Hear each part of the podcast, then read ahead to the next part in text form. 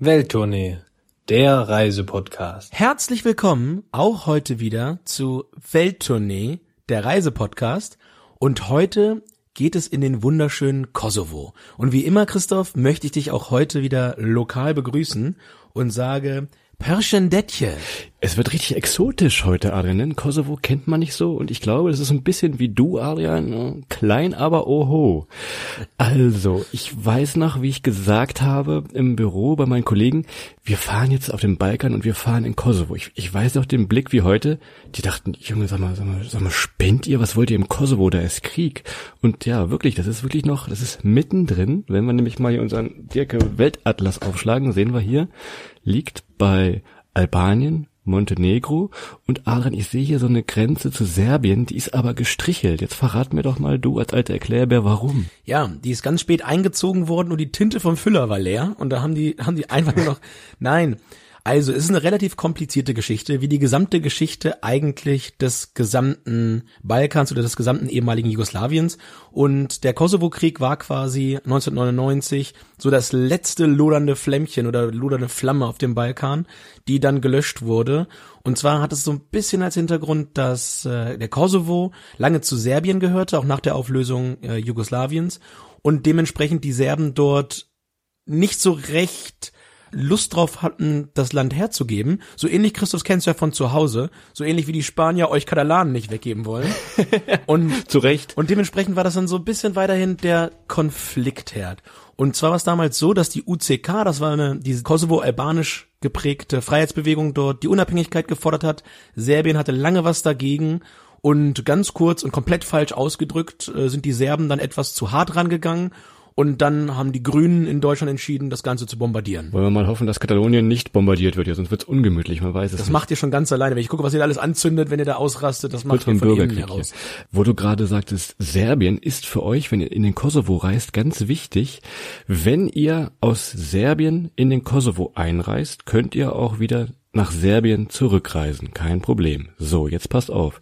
Wenn ihr aber zum Beispiel aus Mazedonien oder Albanien in den Kosovo einreist und nach Serbien weiter wollt, könnte es sein, dass es Probleme gibt. Es gibt auf jeden Fall Probleme, wenn ihr einen Reisepass habt. Da wird ein Stempel reingemacht, das sehen Sie. Man kann es auch mit einem Personalausweis machen. Es wird elektronisch gespeichert. Das ist gerade so eine, ja, so eine na, diffuse Regelung. Passt da so ein bisschen auf. Wenn ihr vorher plant und wisst, wie ihr unten rumreist, ist es kein Problem. Wir wollten es euch nur schon mal sagen. Das ist auch so ein bisschen der Hintergrund, wie ich gerade erläutert habe, warum die Linie in der Tat dann gestrichelt ist. Und zwar erkennt Serbien den Kosovo halt nicht als eigenes Land an und kämpft mit aller Macht dagegen, dass das quasi ja sezessioniert wird und ein eigenes Land entsprechend äh, letztlich wird. Was aber auch dazu gesagt werden muss, Christoph, der Kosovo ist natürlich nicht mehr im Krieg, ja, auch wenn viele das immer noch so ein bisschen im Hinterkopf haben, weil noch KFOR-Soldaten da sind und so weiter. Das ist schon relativ safe, da kommen wir gleich nochmal drauf zu. Aber mit Blick auf die Anerkennung sind es eigentlich genau die Länder, die selber so ein paar Probleme haben mit äh, Sezessionisten, sprich die Griechen mit äh, ja, Teilen, die sie sich mit der Türkei irgendwo äh, drum kloppen, beziehungsweise mit Nordmazedonien, das hat sich ja mittlerweile ein bisschen geregelt, Zypern mit der Türkei, Spanien mit Katalonien bei den anderen beiden, Slowenien und Rumänien, fehlt mir so ein bisschen der Hintergrund. Ich nehme an, die Rumänen möchten wahrscheinlich ein Stück von Ungarn haben und die Slowenen haben einfach gedacht, wir wollen auch mal irgendwo mal dabei sein. Alles irgendwelche Spaßländer. Ja, genau. Und erkennen, erkennen halt den Kosovo auch nicht als eigenes Land an. Wo du gerade sagtest, wir sind nicht mehr im Krieg, logischerweise. Was jetzt aber tagesaktuell passieren könnte, wir nehmen diesen Podcast im Januar 2020 auf und im Sommer 2020 steht die UEFA-Europameisterschaft im Fußball an. So, folgendes Problem. Es gibt bei der UEFA bestimmte Spiele, die auf so einer Blacklist stehen tatsächlich, die sind verboten. Darunter kann sein, Kosovo gegen Serbien, Kosovo gegen Bosnien-Herzegowina, Kosovo gegen Russland und so weiter. Jetzt kann es also sein, wenn sich dieses Land qualifiziert, das kommt glaube ich im März raus, ob sie sich qualifizieren, dass die irgendwie mal im Viertelfinale, Halbfinale, wie auch immer, wenn das so kommen sollte, aufeinandertreffen und dann gibt's, naja, dann gibt's richtig, richtig Ärger. Und einen habe ich noch zu diesem Fußballthema. Sie spielen jetzt diese Playoffs im März und müssen gegen wen spielen? Na, gegen den direkten Nachbarn, gegen Nordmazedonien. Ja, aber die sind miteinander cool, glaube ich. Die haben sich sogar auf eine, auf eine Grenze geeinigt. Aber in der Tat, also dass diese Fußballspiele der, der ehemaligen Kriegsgegner jetzt irgendwo verboten sind, finde ich fragwürdig. Mein Tipp wäre gewesen, das vor Beginn jeden Krieges einfach komplett direkt in Fußballspielen auszutragen oder im, im Bierpong oder so. Dann ähm, wäre das Ergebnis wäre wahrscheinlich heute das gleiche. Nur es wären weniger Leute tot und ich glaube, es wäre deutlich weniger Zerstörung und Leid dort entstanden. Von daher, ja, lasst sie spielen. Hätte man das mal vorher Hätte man das gewusst. vorher gewusst. Aber auch fragwürdig, dass, dass sie das verbietet, aber weiterhin Korruption und Bestechung locker, locker durchwinkt. Aber naja, so sind die Jungs. Also, wo wir gerade im Thema Nordmazedonien war, das bringt mich zu unserem Punkt Transport vor Ort. Denn wir sind damals vor vielen Jahren aus Skopje mit dem Bus eingereist. War ein bisschen abenteuerlich. Dann an der Grenze zum Kosovo hielt der Bus dann an und dann kam ein Grenzer rein und sammelte wirklich alle Pässe und Reisepässe ein. Und wir dachten schon, ach, was passiert denn jetzt? Dann ging er in sein Häuschen und kam noch zehn Minuten wieder und war aber alles okay. Also wirklich, es war für uns auch ein bisschen abenteuerlich zum ersten Mal da in diesem Kosovo. Ja, was passiert jetzt? Unangenehm, aber am Ende kein Problem. Nichts passiert. Ja, wie, wie so häufig, und das muss man ja ganz ehrlich sagen, gerade in Osteuropa merkt man schon, dass, und das ist jetzt voll neutral gemeint, aber das, das ist schon relativ gute Meinung, ein hoher Respekt ähm, vor Deutschen dort ist. Und mit dem deutschen Reisepass oder mit dem deutschen Perso kommst du eigentlich fast überall rein und das ist schon fast erschreckend, wie, ja, ich weiß gar nicht, wie ich es beschreiben soll, aber wie, wie viel Respekt wirklich die Leute einem entgegentreten und sagen, hey, Deutschland, wow, super Land und, und sind so ein bisschen, ja, fast ehrfürchtig. Und in dem Fall, jo, ging dann ganz gut Perso zurück und dann waren wir auch schon im Kosovo. So, wenn ihr nicht mit dem Bus fahren wollt, es gibt in Pristina, in der Hauptstadt, gibt es auch einen Flughafen, da kommt ihr also auch hin, gibt noch nicht so viele Strecken, aber ich glaube, so von München aus kommt man da mal ganz gut hin, wenn es da einen Flug gibt. Kleiner Fakt, im Kosovo ist übrigens Euro die Währung. Und jetzt können wir mal zu Hause überlegen, wisst ihr oder weißt du, Adrian, was vor dem Euro die offizielle Währung im Kosovo war? Tja, ich tippe mal, es war der Deutschmark. Ja, das stimmt sogar, denkt man gar nicht. Ist nicht, also es ist offiziell in dem Land wohl so, aber ich glaube, es ist nicht offiziell von der EZB anerkannt. Ist mal wieder so ein Land, wo man sich einfach die Währung besorgt und gesagt, gut, machen wir jetzt auch so hier. Aber funktioniert super, ihr braucht nichts tauschen und es ist, man muss glaube ich dazu sagen, es ist auch wahnsinnig billig und nehmt euch einiges an Münzen mit. Die Scheine könnt ihr in vielen Fällen stecken lassen. Guckt, dass ihr Kleingeld habt. Es ist wirklich sehr, sehr günstig, preis-leistungsverhältnismäßig. Ja, und dementsprechend kommt man sowohl mit Deutsch als auch mit dem Euro sehr gut durch den Kosovo, Christoph. Ich glaube, so kann Ja. man es an der Stelle schon mal fast Es sprechen, auch, es sprechen auch wirklich sehr, sehr viele Leute Deutsch tatsächlich da. Klar, die ganzen Flüchtlinge, die sind während des Krieges geflohen nach Deutschland, Schweiz oder Österreich. Die sind dann zurückgekommen und dementsprechend kommt man mit Deutsch da sehr, sehr gut klar. Einfach hatten wir so zumindest die Erfahrung gemacht. Ja. Ne? Und ich habe mir dazu mal genau, was du gerade sagst, so ein paar Zahlen mal rausgeholt. Also im Kosovo leben aktuell circa 1,8 Millionen Menschen. Von diesen 1,8 Millionen Menschen waren 800.000 während des Kosovo-Krieges Flüchtlinge sind geflohen aus dem Kosovo und sind wieder zurückgekommen. Krass. Und heute wohnen noch 400.000 Kosovaren außerhalb des Kosovos, hauptsächlich äh, in den europäischen Nachbarländern, aber auch in den USA, viele in Deutschland. Und es ist vor allem eine junge Republik, also die Bewohner sind sehr, sehr jung. Ich meine irgendwo mal gelesen zu haben in irgendwelchen Heften, dass Kosovo sogar die jüngste Bevölkerungsschicht hat. Ich bin mir nicht ganz sicher, es kann mich jetzt täuschen, aber ich meine, es ist eine sehr, sehr junge Republik tatsächlich auch. Aber also Ja, die, die Hefte, die du liest, kenne ich und da stand es garantiert nicht, denn wahrscheinlich habe ich es dir irgendwo gesagt. Aber die Hefte, die du, das Problem ist, wir können es auch nicht nachlesen, weil die Seiten alle zusammen, naja, das ist ein anderes Thema. Christoph, bevor wir hier abschweifen, kommen wir zu meinem Steckenpferd. Äh, Sicherheit. Ja. Auf uns haben KV-Soldaten aufgepasst. Lustige Geschichte, Adrian, weißt du noch? Das war im Kosovo, ich erinnere mich noch. Tja, und zwar äh, stehen Christoph und ich ganz klassisch in unserer Reisemontur, einen gestiefelten Flipflop, kurze Hose, Tanktop im Hochsommer, irgendwo in den kosovarischen Bergen und es kommt halt ein, ein KFOR-Panzer, so ein Radpanzer, äh, mit italienischer Flagge drauf an uns vorbei und die italienischen Soldaten halten an und fragen uns halt, was wir dort machen und gucken halt auf uns runter, als wären wir komplett irre und ja, fragten nur, guys, what are you doing here? Und wir so, ja, Holidays. Und der meinte dann nur, der Panzerfahrer, guys, you're so crazy. Fuhr dann kopfschüttelnd weg, also das war wirklich mit einem richtigen Radpanzer, richtig mit diesem lauten Geräusch, kam mir davor und weggefahren. Und die Jungs, Alter, ihr macht hier Urlaub, seid ihr völlig wahnsinnig. Aber ja, Sicherheit, ja, den Norden, die Grenze zu Serbien, ja, lasst es vielleicht lieber aus. Es knallt nicht mehr so wie früher, aber trotzdem legt es nicht drauf an. Ansonsten würde ich sagen, ja, Pristina, da gibt's immer noch mal Demonstrationen und in anderen Teilen vielleicht auch noch Menschenmassen, wie so oft. Haltet euch davon fern, da zieht euch nichts hin, da habt ihr nichts zu suchen. Aber ansonsten, ja, wie gesagt, eigentlich freundliche Leute so, also von Sicherheit. Sehr Wie überall gastfreundlich. im Balkan so ein bisschen, klar, Ja, aber sehr gastfreundlich, hat ein bisschen offene Augen, aber absolut eine Sache, die ihr machen könnt. Also da würden wir jetzt keine gelbe Flagge äh, am Strand hochziehen und sagen, nee, nee, passt mal lieber auf, wie überall sonst. Ich glaube, die Ramblas bei dir in Barcelona sind gefährlicher, was so Taschendiebstahl angeht. Und was man dazu Da sagen fahren muss, keine Panzer. Da fahren noch keine da fahren Panzer. noch keine Panzer. In, in, in Pristina kann man noch sagen, passt auf euch in erster Linie auch noch eine Bill Clinton Statue auf. Das haben wir vorher nicht gewusst. So eine riesen Bill Clinton Statue mitten in Pristina. Und Christoph wollte schon unzüchtige Fotos machen. Das haben wir dann doch lieber aus kulturellen Gründen lieber gelassen. Nicht nur bei dir ein Volksheld, Adrian, der Bill Clinton. Genau, ja. Ein großes Ja, auch, in, Vorbild. auch, auch in deinen Heftchen ist er, ist er häufig als, als großer, als großer äh, Starschnitt zu finden. Mit so einem Loch in der Mitte. Das kehren wir lieber unter den Schreibtisch, was jetzt hier passiert. Das lassen wir lieber. Was wir noch machen müssen, wenn wir im Balkan sind, wir müssen über äh, kulinarisch reden. Das machen wir ja auch oft. Klar, typische Balkanküche. Und ich sage wieder, wie so oft, das Zauberwort ist Fleisch mit Fleisch. Und als Beilage gibt's auch wie so oft Fleisch. Klar, Cevapcici sind da überall. Alles, was gebraten werden kann und früher mal ein Tier war, das hauen die da auf den Teller rauf. In Ne? der Tat, da es aber ein islamisches Land ist es dort, und das ist ja häufig der Unterscheidungsfaktor beim Shebabtici, äh, das Ursprungstier, eher das Rind oder das Lamm. Und man merkt hin und wieder auch, dass das auch eine gewisse Nähe zur Türkei oder zum ehemaligen Osmanischen Reich bestand in der Historie. Man hat so ein paar türkische Einflüsse, zum Beispiel Ayran findet man sehr, sehr häufig beim Essen. So ein ganz klein bisschen, ähm, auch beim Fladenbrot würde ich sagen, wie immer sehr subjektiv. So ein paar Einflüsse, finde ich, merkt man auch aus der türkischen Küche. Aber insgesamt, wie Christoph gerade komplett richtig sagte, klassisches Balkan-Set beim Essen.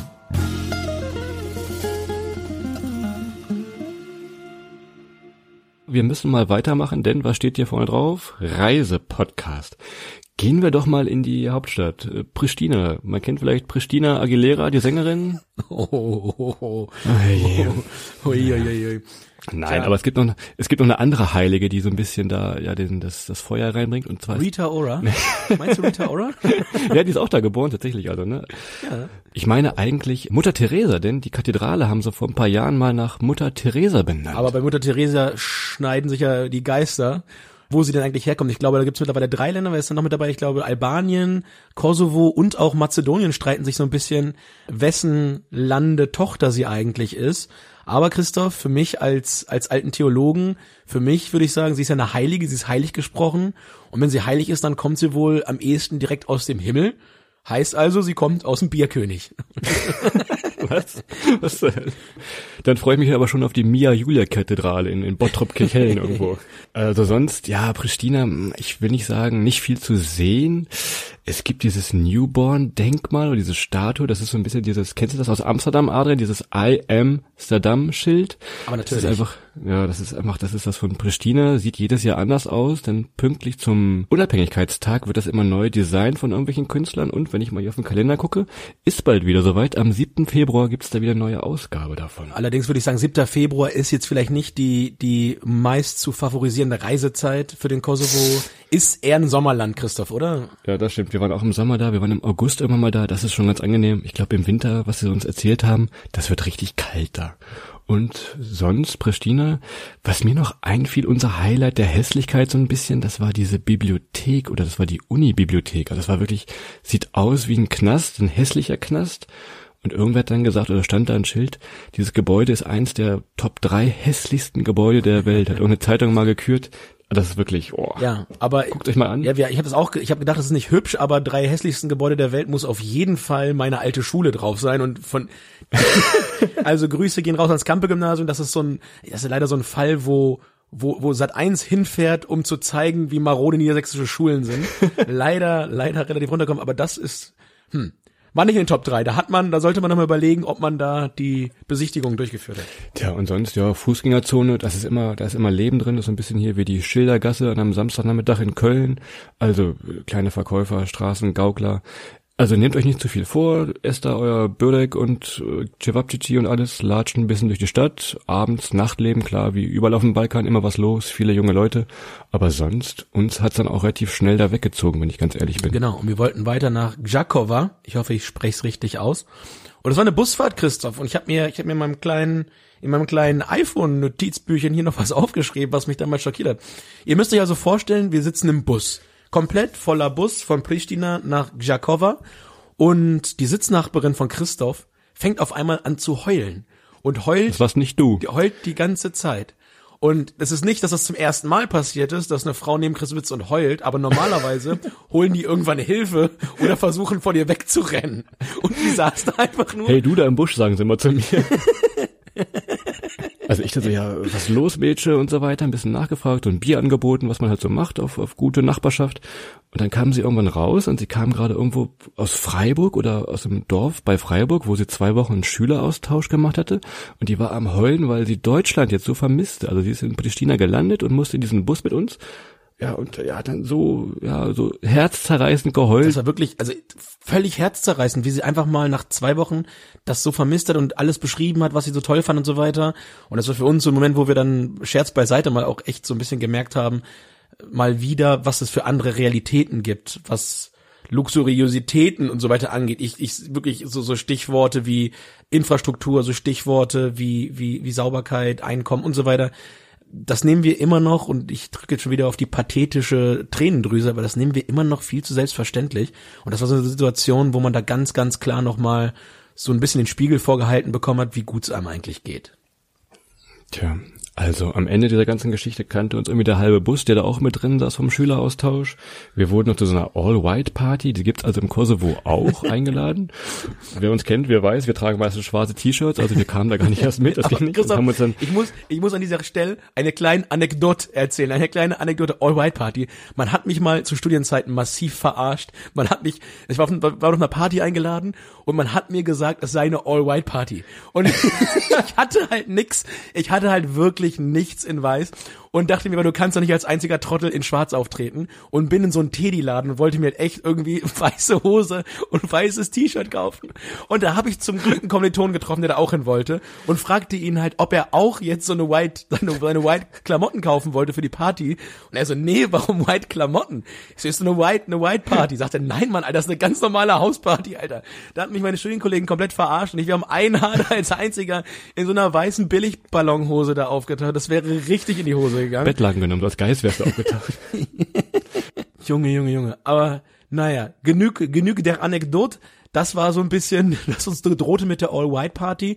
Was haben wir gemacht, Christoph? Was wir eigentlich immer machen? Wir haben uns erstmal in Jakova in eine Kneipe gesetzt. Und dann begann auch eigentlich schon das mal wieder vertikal. Jetzt wird's verrückt. Vertikal aufregende. Wir sitzen dort, bestellen unser erstes Bier.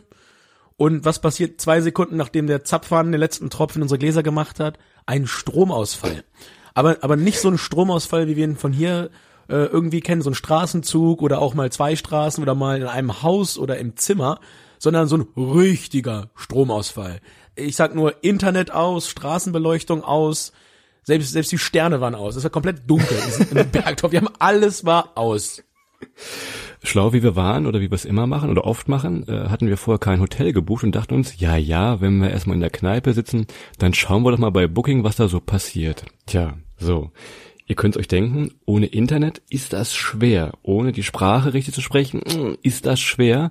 Und die Leute hatten in dem Moment auch wirklich was anderes zu tun, als uns beiden irgendwie zu helfen da, also ein Hotel zu finden. Ne? Also wir haben das erstmal locker genommen und dachten, es geht gleich weiter. Wir saßen dann irgendwie so ein, zwei Stunden und nichts passierte in puncto Strom. Und auf einmal setzte sich so ein ominöser Typ bei uns an den Tisch und sprach uns in perfektem Deutsch an und fragte, wo wir herkommen. Das war so der Moment, Christoph, da schelten aber bei uns alle Alarmglocken, also eine ganze, ganze Kathedrale im Kopf am Bimmeln. Wir sagten nämlich, ja, wir kommen aus der Nähe von Hannover und er sprang nämlich sofort ein, ja, ich komme auch aus Hannover. Wo so, hä, wir sind hier wirklich im letzten Bergdorf im Kosovo. Guckt euch auf der Karte mal an, wo das liegt. Da kommt sonst kein Mensch hin, aber er er bewies oder konnte uns wirklich glaubhaft beweisen, weil er jemanden kannte, den Adrian auch irgendwie kannte, glaube ich, ne, der aus Hannover kam tatsächlich. Also es war tatsächlich verifiziert, so, ne? Ja, er kannte ein paar Straßen, ein paar Eckkneipen und so weiter, wo ich wusste, okay, die, die kennst du nicht, wenn du da nicht mal gewesen bist und zumindest nicht in der Konstellation. Aber trotzdem war das so ein Typ der Kategorie Horrorfilm, Mädchen, geh nicht in den Keller. Ja, das, war, das, das hat überall geleuchtet, das Schild. Geh da nicht rein. Aber wir hatten wenig, wenig Möglichkeiten. Der war auch so ein bisschen leicht penetrant und, und erzählte uns und erzählte uns. Ja, und warnte uns die ganze Zeit. Er sagte, hier ist nicht alles nicht nicht so ganz koscher und alles nicht so ganz ohne. Was macht ihr denn hier, Mensch, Mensch?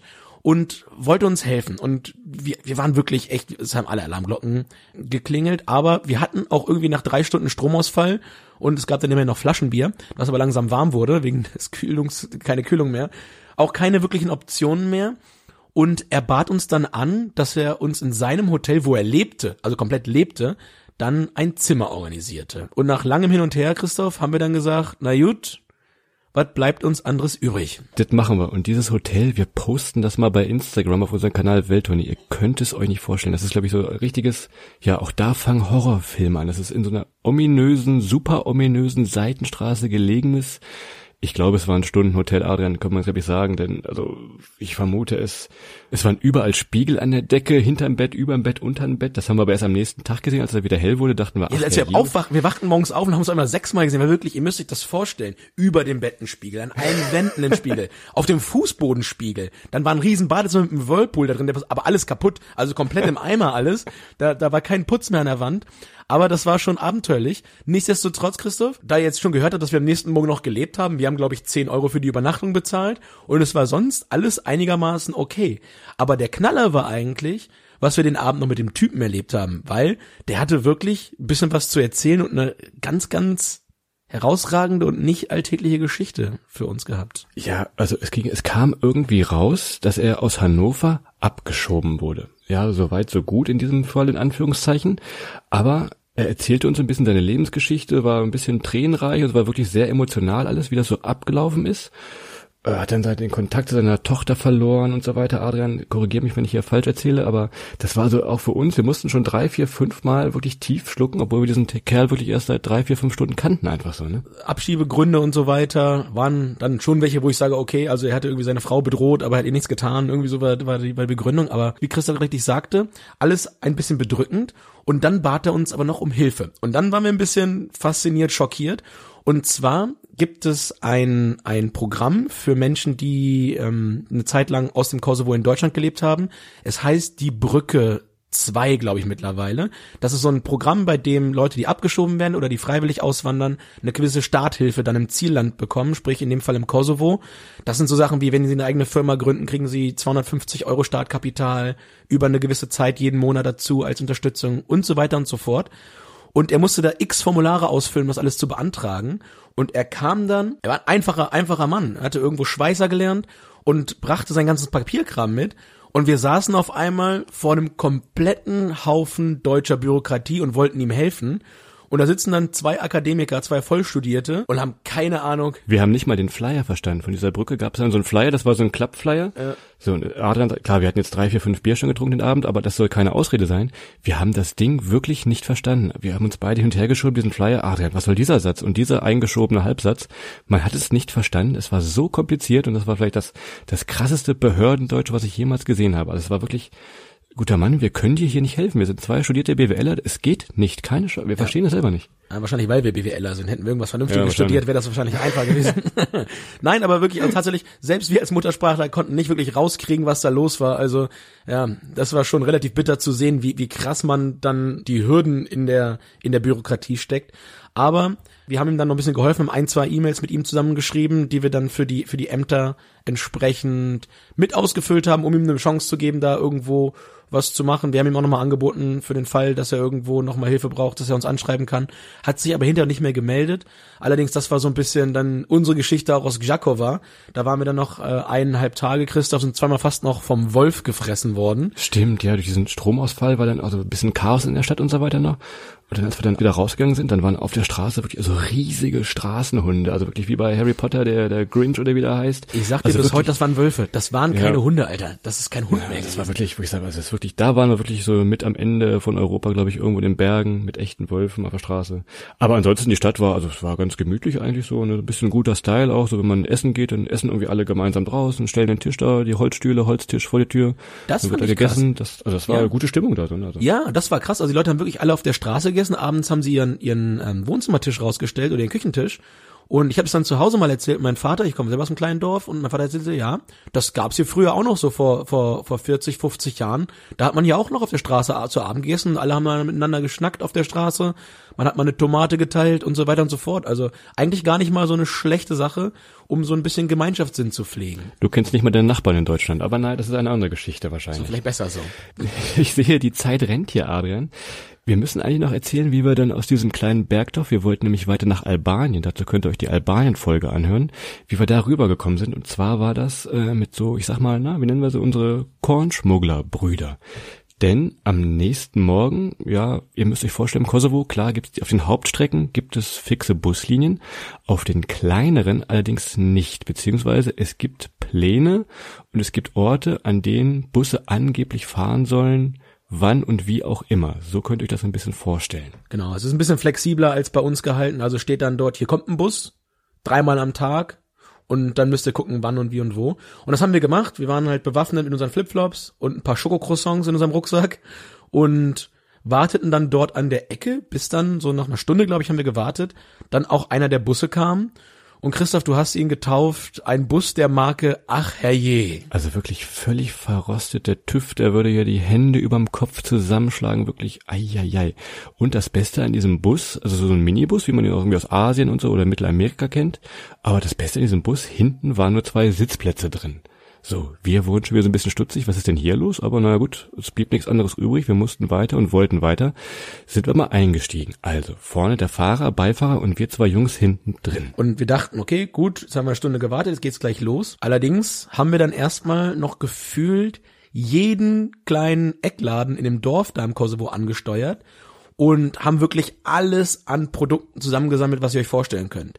Wir hatten Getreide, wir hatten Zucker, wir hatten Fliesen, wir hatten Heu. Wir hatten lustige Heftchen. Wir hatten lustige, Chris war lustige Heftchen dabei. Alles, was man in Albanien so braucht hat. Ja, da haben wir auch ein Foto von und sind dann wirklich dann auf die albanische Grenze zugefahren mit einem kompletten Transporter als Taxi ge, ge, getarnt, sag ich mal, voll mit mit Waren. Und was haben wir erstmal gemacht, um so ein bisschen die Stimmung aufzulockern, weil die beiden Jungs, die da gefahren sind, die wussten auch nicht so recht, was mit uns anzufangen.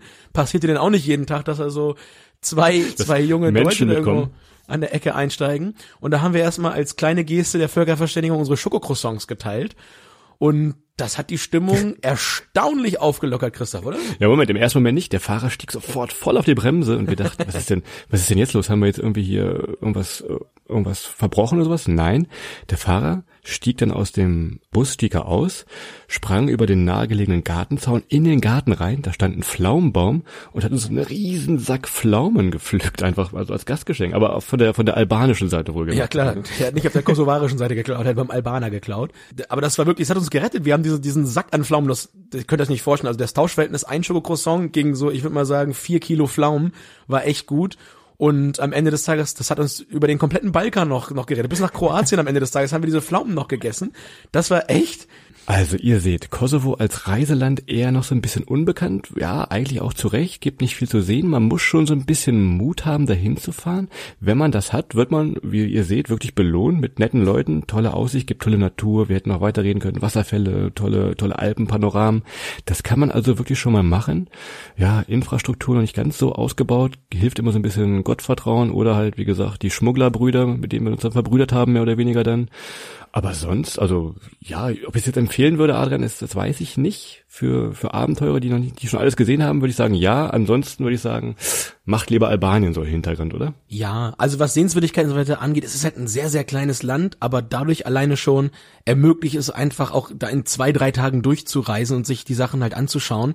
Es ist, glaube ich, gerade was die Historie angeht, durchaus ein, ein geschichtsträchtiger Ort, an dem man noch sehr, sehr viele Sachen erleben kann, die oder Geschichte fühlbar machen kann.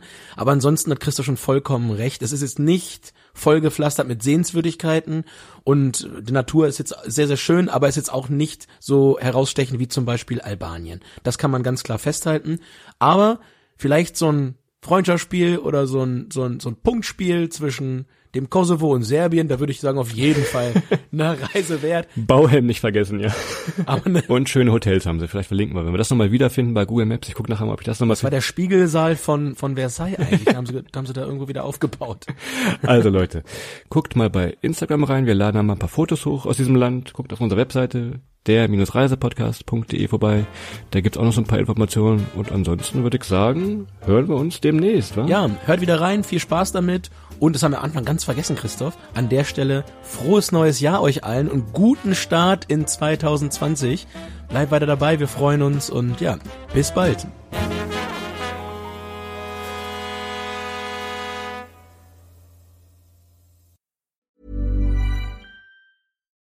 It's Paige DeSorbo from Giggly Squad. High quality fashion without the price tag. Say hello to Quince. I'm snagging high-end essentials like cozy cashmere sweaters, sleek leather jackets, fine jewelry, and so much more. With Quince being 50 to 80% less than similar brands. And they partner with factories that prioritize safe, ethical, and responsible manufacturing. I love that. Luxury quality within reach. Go to quince.com slash style to get free shipping and 365 day returns on your next order. Quince.com slash style.